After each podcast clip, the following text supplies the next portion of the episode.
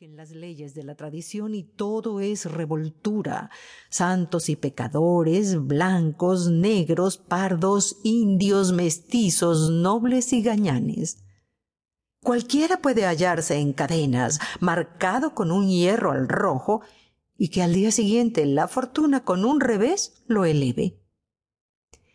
He vivido más de cuarenta años en el Nuevo Mundo y todavía no me acostumbro al desorden, aunque yo misma me he beneficiado de él. Si me hubiese quedado en mi pueblo natal, hoy sería una anciana pobre y ciega de tanto hacer encaje a la luz de un candil.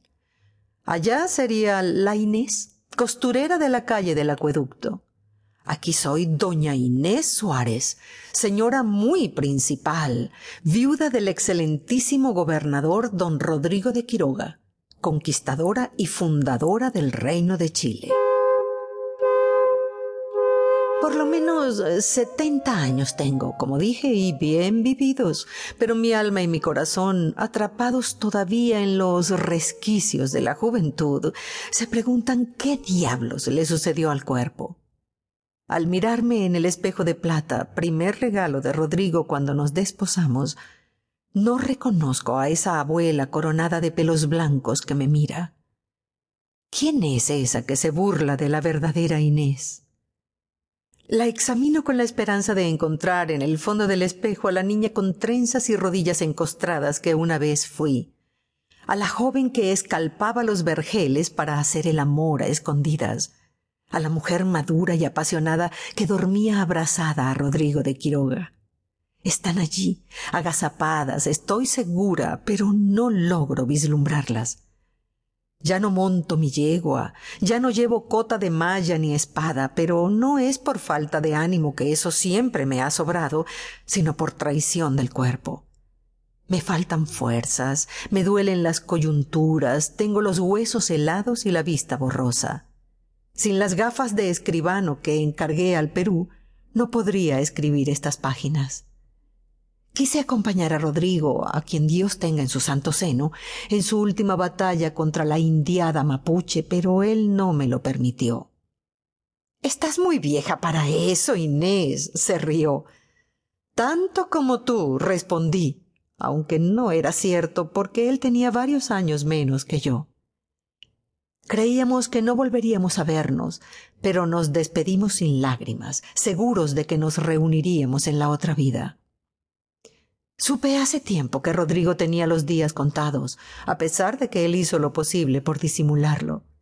Nunca lo oí quejarse, aguantaba con los dientes apretados y solo el sudor frío en su frente delataba el dolor. Partió al sur afiebrado, macilento, con una pústula supurante en una pierna que todos mis remedios y oraciones no lograron curar. Iba a cumplir su deseo de morir como soldado en el bochinche del combate y no echado como anciano entre las sábanas de su lecho. Yo deseaba estar allí para sostenerle la cabeza en el instante final y agradecerle el amor que me prodigó durante nuestras largas vidas. Mira, Inés, me dijo señalando nuestros campos que se extienden hasta las faldas de la cordillera.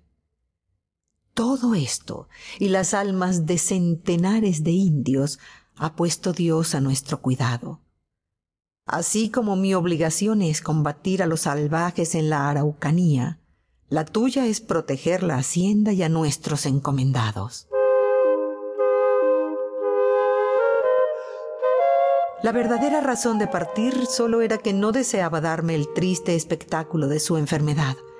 Prefería ser recordado a caballo, al mando de sus bravos, combatiendo en la región sagrada al sur del río Biobío, donde se han pertrechado las feroces huestes mapuche.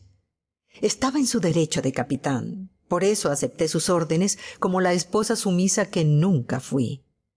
Lo llevaron al campo de batalla en una hamaca y allí su yerno, Martín Ruiz de Gamboa, lo amarró al caballo, como hicieron con el Cid campeador, para aterrar con su sola presencia al enemigo.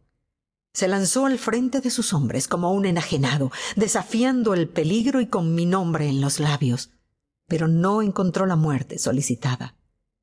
Me lo trajeron de vuelta, muy enfermo, en un improvisado palanquín. La ponzoña del tumor había invadido su cuerpo.